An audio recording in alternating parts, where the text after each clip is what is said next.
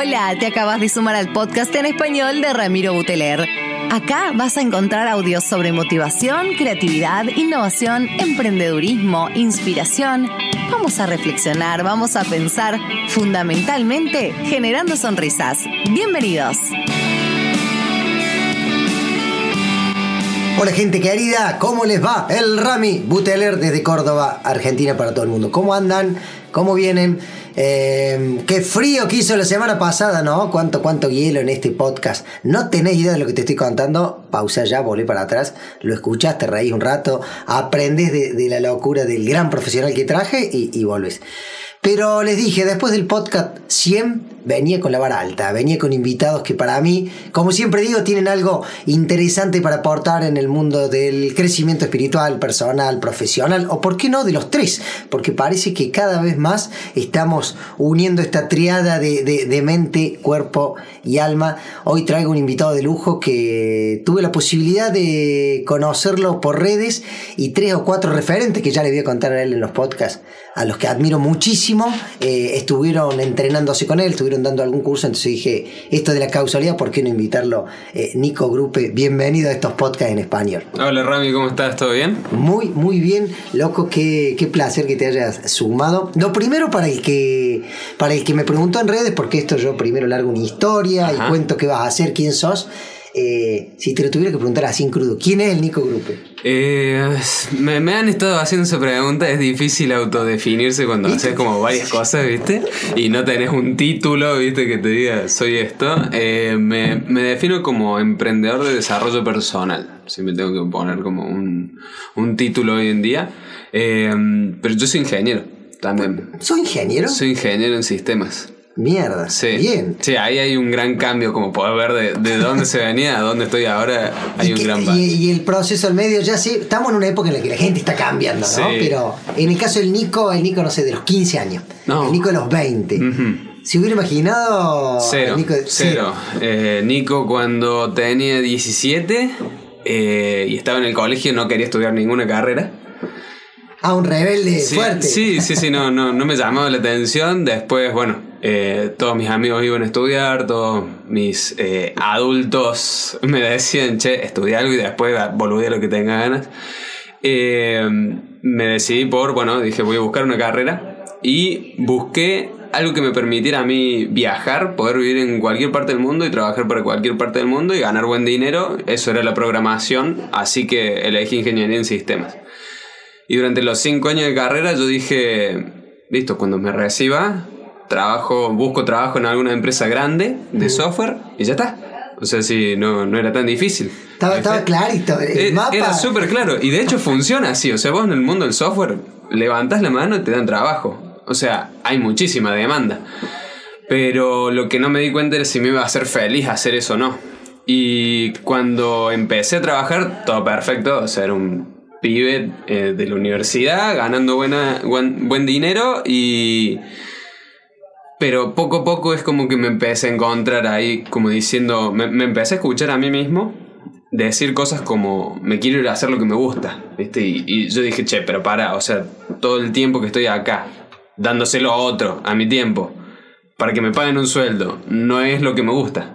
Y dije, no, o sea, recién empiezo con esto, no, mejor lo cambio ahora antes que... Hago ya la virada de barco sí, hacia Sí, sí, sí, porque si no, después ya es demasiado tarde, ¿viste? Después ya te agarra la misma crisis que me agarró a mí de más chico, pero te agarra de más grande, con familia, con cosas que ya, ya es más complicado. Dijiste recién de que me escuché como un auto, escucharme, sí. de me voy a hacer cosas que me gustan o no estoy haciendo lo que me gusta.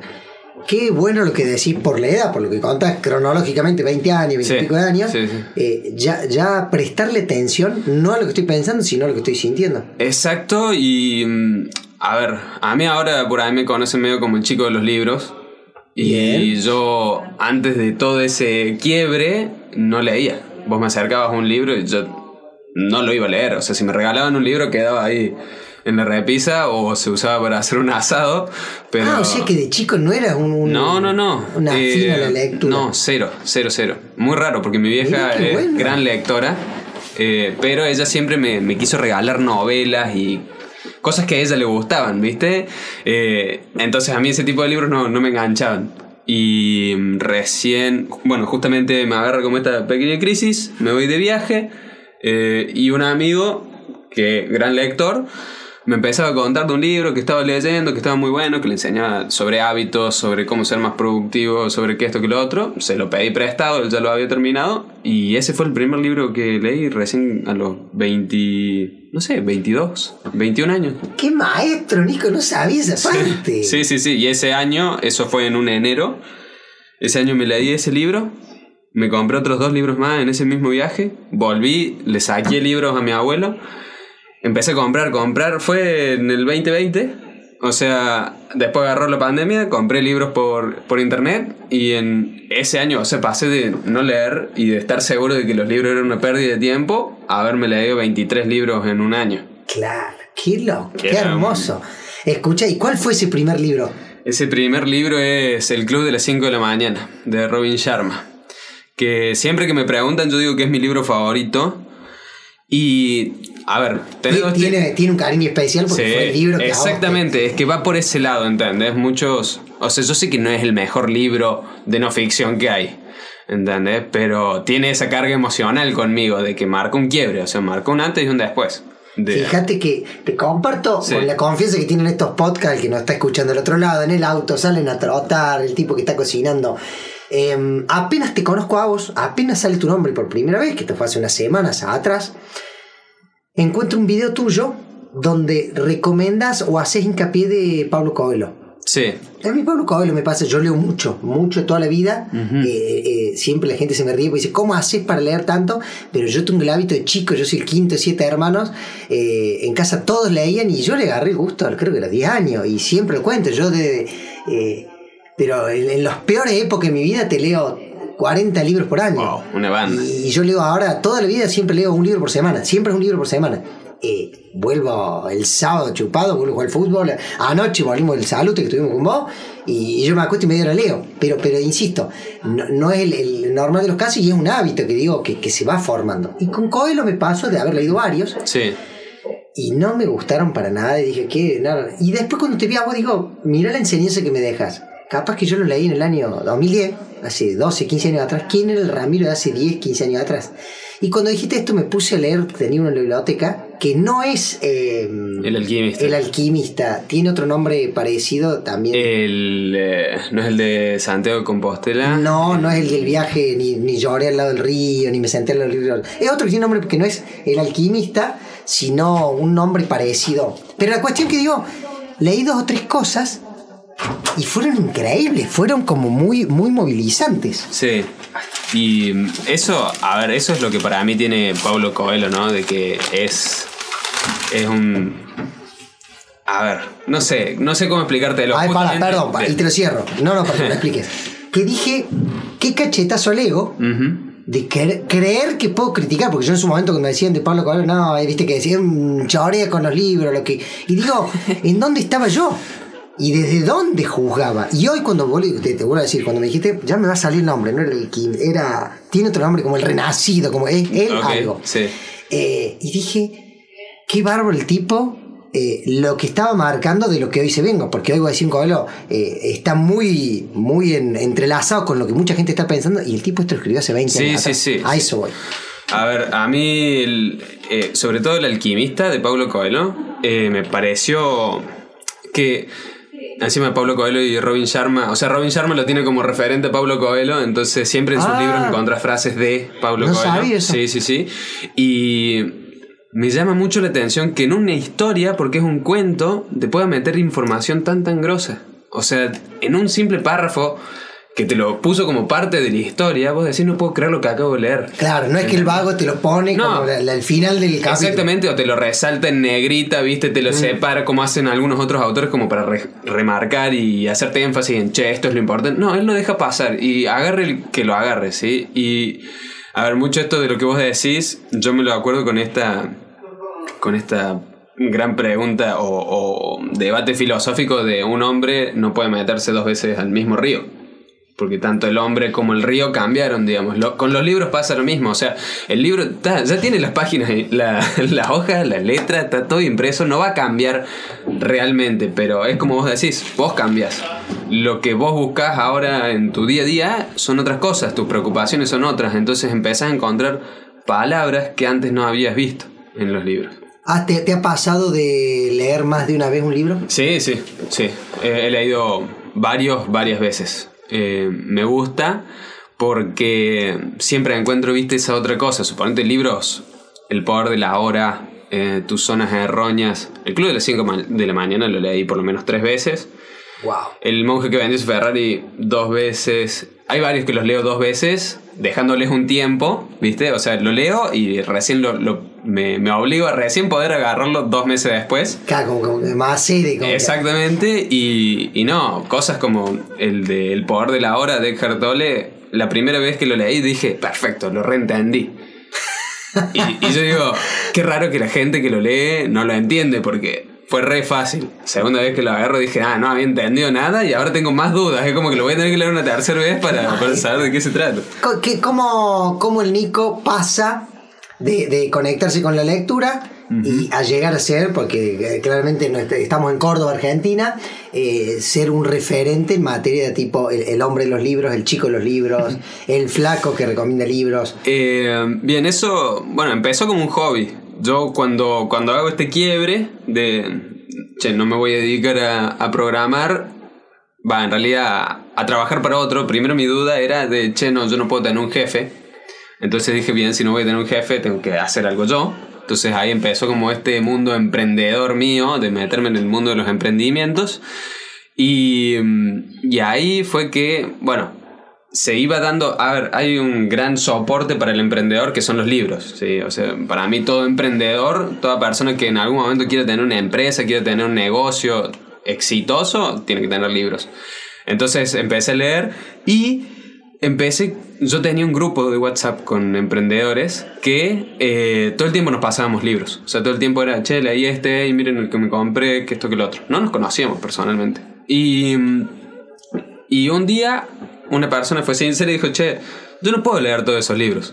Así que si alguien puede, porfa, haga un resumen de esos libros. Y ahí dije, bueno, voy a grabar un resumen del libro que acabo de terminar, que era Los secretos de la mente millonaria. Lo edité desde el celu, o sea, lo grabé desde mi teléfono, lo edité desde mi teléfono, lo subí a un canal de YouTube que le llamé Compartiendo Libros y se lo pasé solamente a esta gente. Y no sabía si compartirlo o no, digamos, eh, en las redes. Lo compartí porque no sé, no, no, no soy tanto de esas personas que, se fija tanto en, ay, ¿qué va a decir tal otro? No, eh, a, mí siempre como que si yo lo siento, lo, hago. Qué grande, onda, me gusta y, lo subo. Voy, a ver, dije, mis amigos seguramente se van a reír, me van a mandar a...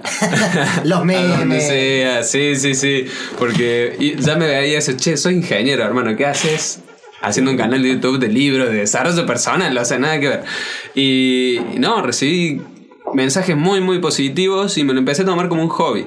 Hasta que en un momento eh, dije, che, en los emprendimientos que estaba haciendo fueron tres intentos, tres fracasos, de los cuales aprendí un montón de cosas. Y, dije, para, esto que empezó como un hobby me gusta mucho. Me gusta mucho hacer videos, me gusta mucho, me siento cómodo hablándole a la cámara. Eh, empecé a aprender un montón de cosas de las redes sociales, de YouTube, de Instagram, de TikTok. Y y empecé a tomármelo más como un trabajo en serio. Y, ahí es donde cambió realmente, ahí es donde empecé a, ser constante de subir un capítulo de YouTube cada un video de YouTube cada semana también mi canal de podcast que ahora está abandonadito pero está está, está ahí.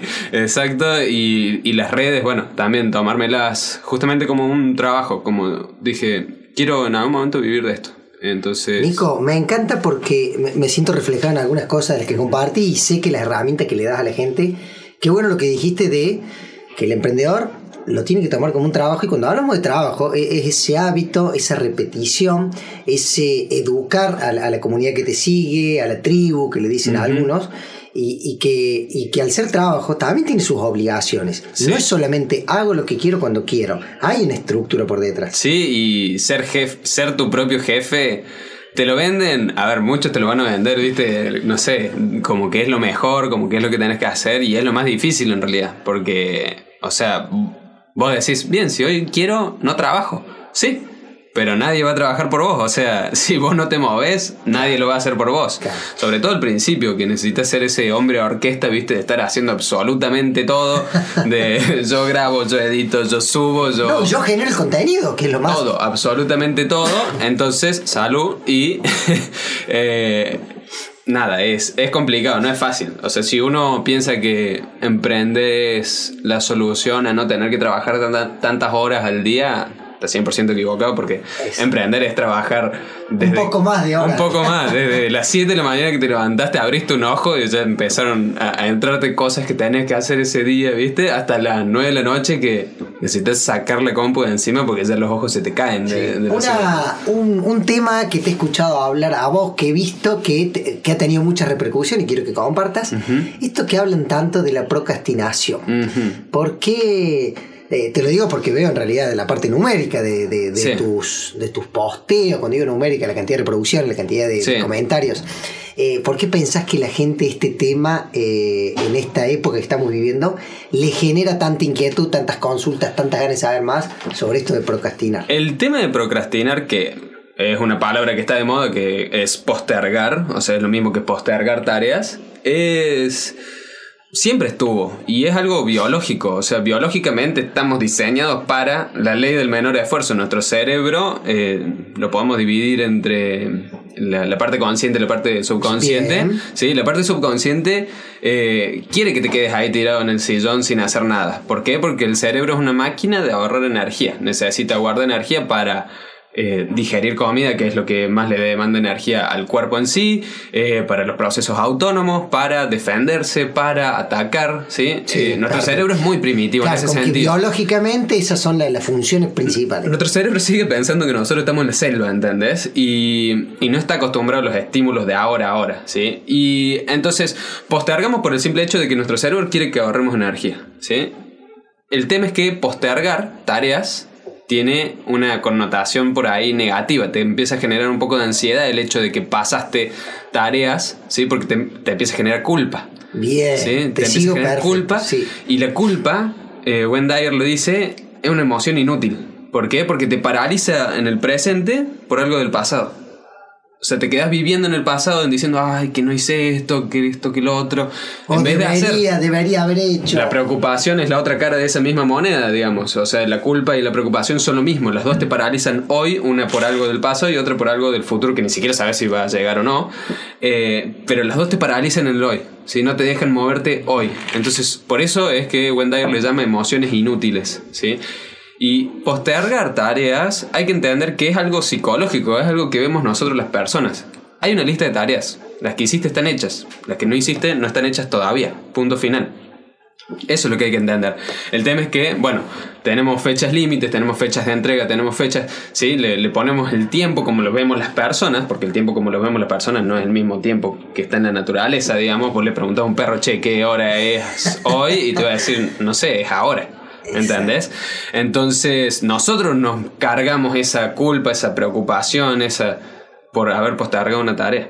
Entonces, mucha gente, perdón, busca resolver el tema de la procrastinación, el de ser más productivo de manera superficial, de manera de resolver el hecho de quiero dejar de procrastinar, cuando en realidad procrastinar es un hábito y lo que tenés que empezar a aprender son cosas más de la raíz para que resuelvan. Exactamente. Si vos no te conoces, no conoces tus sueños, no conoces tus objetivos, no conoces tus metas, eh, si no sabes eh, crear hábitos, si no sabes borrar hábitos, eh, a ver, es muy difícil que puedas aprender a ser más productivo, aprender a dejar de procrastinar. Bien, pero ahí, ahí Nico, en los posteos a mí me suele pasar y alguien me dice, che, pero pregúntale a Nico, ¿cómo hago? Porque ahí viene la pregunta el cómo, la gente quiere, o algún tips o algún disparador. Bien, eh, sí, una regla muy, muy buena para dejar de procrastinar es la regla de los 10 minutos, a mí me gusta mucho, y es que te digas, eh, lo voy a hacer por 10 minutos sé que no lo quiero hacer. cuando uno está postergando una tarea, sos consciente de, en algún momento decís, che, yo sé que estoy viendo tele y que tendría que estar haciendo esto otro. Yo sé que hace media hora que estoy usando el teléfono y debería estar haciendo esto otro. Bien, eso otro, decite a vos mismo, hacelo durante 10 minutos. 10 minutos, nada más. Después de 10 minutos, si no quieres seguir, listo, lo dejas. ¿sí? 9 de cada, 9 de, de cada 10 vas a seguir. ¿Por qué? Porque lo más difícil es el empezar. Lo más difícil es que como no lo empezaste, no sabes si va a ser difícil, si va a llevar mucho esfuerzo. Querés postergar ir al gimnasio porque decís no sé si tengo las energías para. Querés postergar empezar un informe porque decís creo que va a ser muy complicado terminarlo. Y ya estás visualizando todo el trabajo. Y el hecho es empezar. Sí, una vez que abriste la puerta, el, el cerebro también lo necesita terminar, digamos. O sea, necesita cerrar esa puerta que abriste. Entonces, 9 de cada 10 veces lo vas a terminar. Sí, me estás dando ahí, nos estás dando un, un un tips, una herramienta Sí. concreta en el Sí. aquí y ahora para. Sí, esa es una herramienta que doy yo. Eh, Todo esto de, que, que ando mencionando es del, del método Faro. El método Faro es, eh, es un, un curso que vengo enseñando hace mucho de forma presencial y ahora lo tengo grabado eh, para Método que... Faro. Sí. ¿Me contó un poquito de eso? Sí, eh, Faro es, o sea, cada letra significa una cosa, la F es de finalidad, ¿sí? de tener objetivos claros, eh, pasar de sueños a objetivos concretos, digamos, que, a ver, para que la gente se dé cuenta, ¿conoces tus sueños? O sea, ¿realmente los conoces? ¿Los tenés anotados en algún lado? Son pocas las personas que realmente agarran y se ponen a ano- a anotar sus sueños. Si ni siquiera los conoces, ¿cómo lo vas a poder cumplir? ¿Sí? O sea, cosas tan básicas como esa que no las hacemos. Qué cachetazo que nos estás pegando a eso, ¿no? A decir, simple como, Como anotarlo. O sea, como anotarlo. Sí, no, o sea, los sueños normalmente son algo muy ambiguo, que está ahí como... Pero, perdón, en dijiste faro, Sí. ese, ese era uno. Sí, la A es de afilar la sierra, que viene el concepto del libro de Stephen Covey, de los siete hábitos de la claro, Exactamente, que es, eh, nada, chequear cómo está tu cuerpo, cómo está tu mente, cómo está tu espíritu, ¿sí? Eh, somos, vos, vos lo mencionabas, somos cuerpo, mente y espíritu, lo mencionabas al principio, bueno, eso mismo. La R es de rutina, ahí es donde aprendemos a crear hábitos. Rutina sería el hábito. ahí está, Exactamente. Perfecto, me encanta. Y la O es de orden. Ahí es donde aprendemos técnicas para ser más productivos. O sea, una vez que ya resolviste el problema de raíz, Pero la palabra faro, a ver, entiendo que lo primero es la F. eh, o sea, Sí. no, no están puestas porque sí. no, no, no, no. Están puestas en un orden y también el faro justamente es, eh, si vos estás nadando en un mar y no tenés un faro, eh, cualquier corriente te lleva a cualquier lado, digamos. Entonces lo importante es saber hacia dónde estás yendo. También por eso es la primera letra, digamos, la F de finalidad de cuál es mi objetivo, cuál es mi faro. Nico, eh, me encanta tenerte acá porque te estoy eh, extrayendo Sí. de todos lados. Pregunta personal, porque, Sí. porque el podcast está la parte tuya, que todos pueden seguirte en redes y ver. Eh, haceme, haceme una, una breve eh, explicación, reseña, porque, porque nombras libros de crecimiento personal o de autoconocimiento, pero hay una línea delgada con la espiritualidad. Sí. No digo con la parte religiosa, pero sí con esta parte emocional, con esta parte de creencia, de trascendencia. ¿Qué piensa el Nico de todo esto? Eh, el Nico de todo esto, todo un tema. Eh, durante mucho tiempo yo estuve mm, acá cerquita, en Schoenstatt. Bien, Sí. nosotros estamos en zona norte de, Sí. de Córdoba. Perdón, me faltó el contexto. Eh, yo formé mucho tiempo parte del movimiento de Schoenstatt siendo chiquito. Schoenstatt es, es católico, Sí. religioso católico, perfecto. Y, y nada, iba ahí todas las semanas. Sí. Entonces tenía como ese lado mm, religioso muy, muy afilado, digamos. Y poco a poco fui creciendo y creía que eso no, no tenía más sentido en mí y lo fui abandonando. Ahora con la pandemia entraron muchas otras dudas y empecé a encontrar la espiritualidad desde otro lado. Sí, que si vos me pedís que te lo defina de qué es, no te puedo dar una palabra porque deberíamos hacer otro podcast hablando solamente de eso. Vuelve, vuelve el Nico Group en breve, gente. Que... Así que, pero sí, me, me gustan los libros que, que te mueven ese sentido, a ver la inteligencia emocional, porque la emocionalidad está muy, muy arraigada a la, a la espiritualidad. Entonces, para mí es, ese lado es muy, muy importante.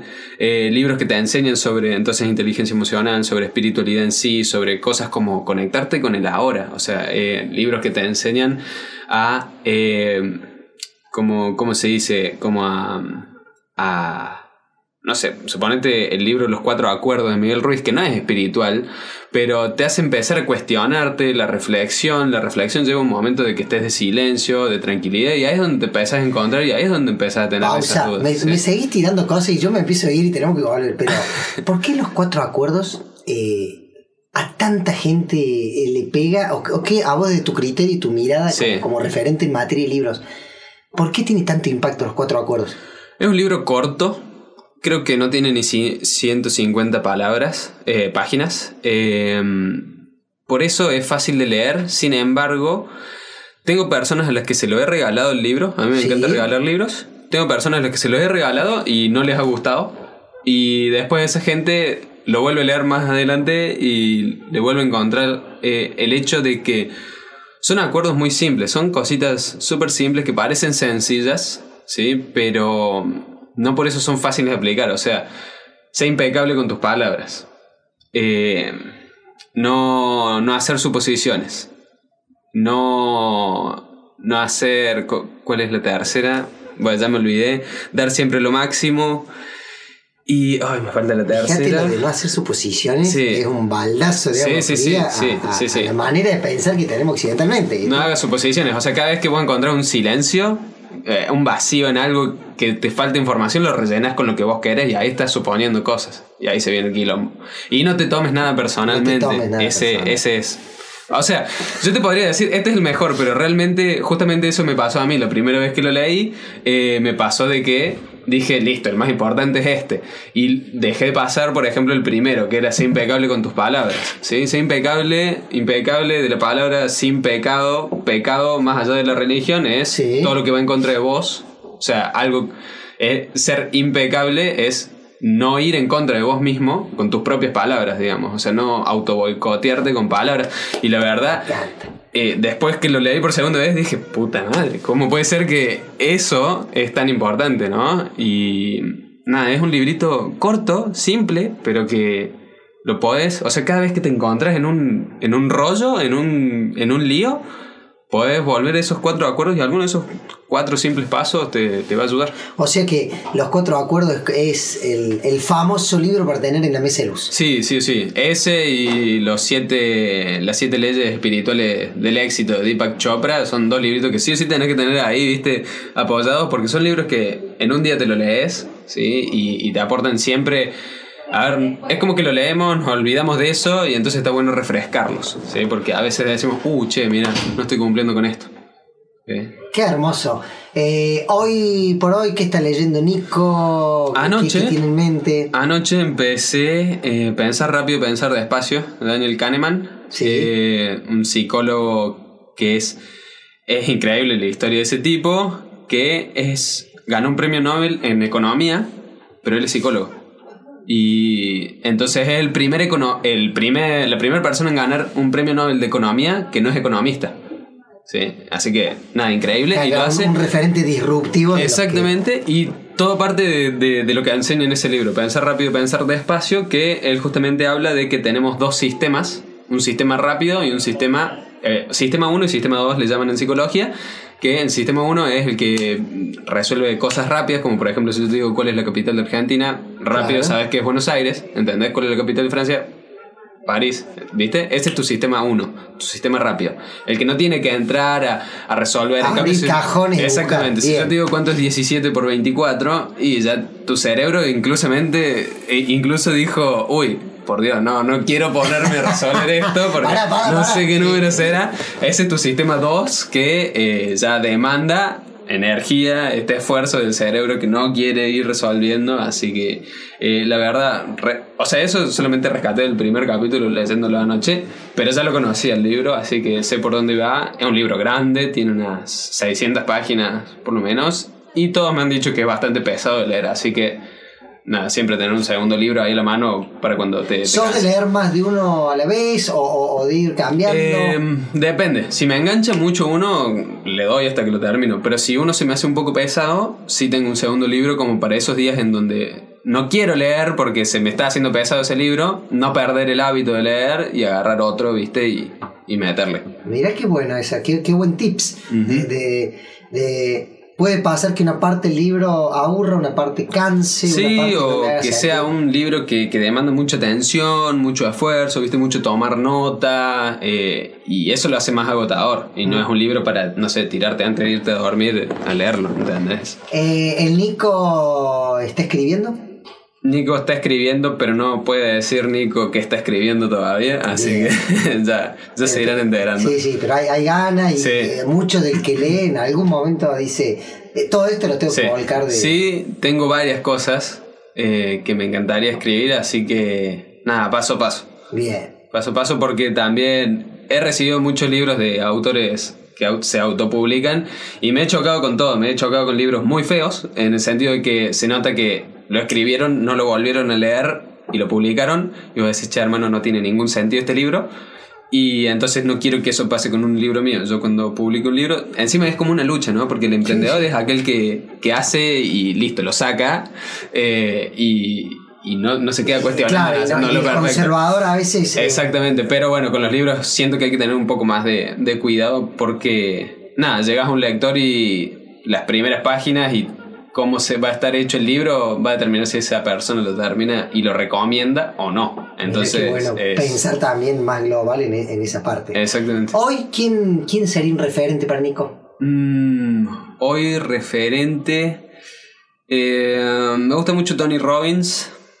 Eh, si bien Tony Robbins es este super yankee, que, Sí, sí, que es a, muy yankee. a muy- la, a la máxima potencia. Exactamente, como muy actor, digamos. Pero bueno, eso es por algo que tiene la cultura yankee. Me encanta lo que él hace. Él es coach, él es eh, también es coach en PNL. Entonces, todas esas cosas las lleva a sus talleres. Me encanta poder trabajar con gente de forma presencial, que es algo que, que- que estamos recuperando poco a poco, esa presencialidad. Eh, entonces. Voy apuntando por ese lado. Voy queriendo hacer más cosas eh, en forma presen- presencial que ayude a las demás personas con distintas índoles. Nico, sos un crack. Te voy a dar la- las últimas dos para ir cerrando. La verdad que te agradezco el tiempo, la predisposición. Hablamos de libro, hablamos de tu vida personal, hablamos de objetivos. ¿De qué nos hablamos?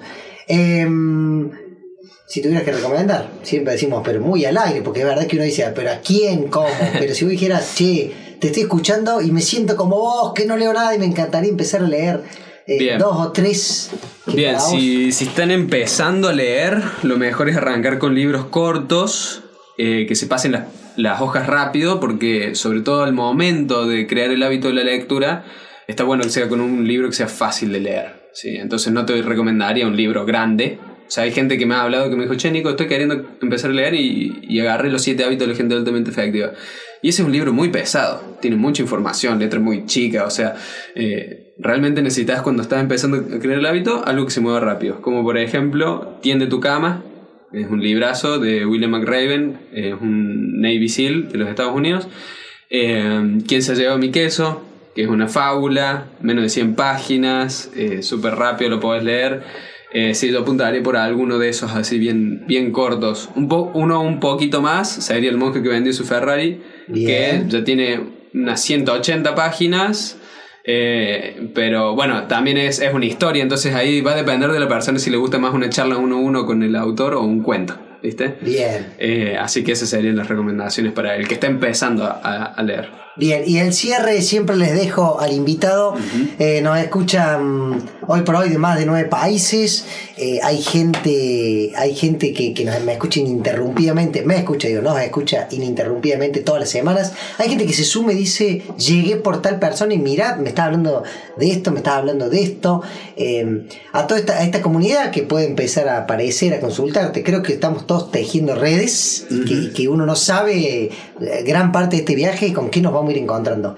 ¿Qué mensaje te, te nace, te surge o te gustaría compartir de lo que se te ocurra? Oh, eh, buena pregunta, difícil. Vos sabés que yo también hago entrevistas en mi canal de YouTube y siempre tiro una pregunta así, pero nunca me la habían hecho a mí, ¿viste? Entonces, como que fue un retruco así. Eh, ¿Qué recomendación le puedo dar a las personas que, que engancharon acá, que por alguna razón eh, capaz era el mensaje que tenían que escuchar? Eh, yo soy un convencido de que podemos hacer lo que sea en esta vida, absolutamente lo que sea. Eh, o sea, de meterte un, eh, una pileta llena de hielo y salir bien, sin problema. Eh, y eso lo puede hacer cualquiera. A lo que voy con esto es que hay una estadística que, que no me gusta para nada y es que el 70% de las personas está trabajando de algo que no le gusta, que no le hace feliz. Y eso no me gusta, eso es algo que, que, que me mueve. Eso es algo que me mueve a seguir creando contenido, seguir creando cosas porque justamente quiero que la gente abra los ojos en ese sentido y diga, che, yo estoy para más, yo estoy para otra cosa. No está mal trabajar para otro, no está mal trabajar en relación de dependencia, pero siempre que tengas un proyecto personal. Eso es lo que siempre le recomiendo a la gente y, y, que ese proyecto personal lo empiecen a compartir en redes, porque las redes tienen un alcance increíble, no sabemos hasta cuándo van a tener este alcance increíble, entonces hay que aprovecharlo ahora mismo. Nico querido, la verdad que un placer. Gracias, Rami. Te agradezco un montón. Paso Nico Grupela. De todo, ya saben lo que quieran preguntar, compartir, transmitir, siempre es bienvenido. Y si algo de todo lo que charlamos en estos casi 40 minutos que estuvimos juntos te quedó, te resonó o le sirvió para que le compartas a alguien, nosotros ya nos damos por, por satisfechos. Desde Córdoba, Argentina, para esta hermosa plataforma Revolution Network que me acompaña, me cuida, me asesora y hace que lleguemos a cualquier lugar mundo. Ramiro Buteler, un placer, un placer, un placer en este Generando Sonrisas. Chau, chau.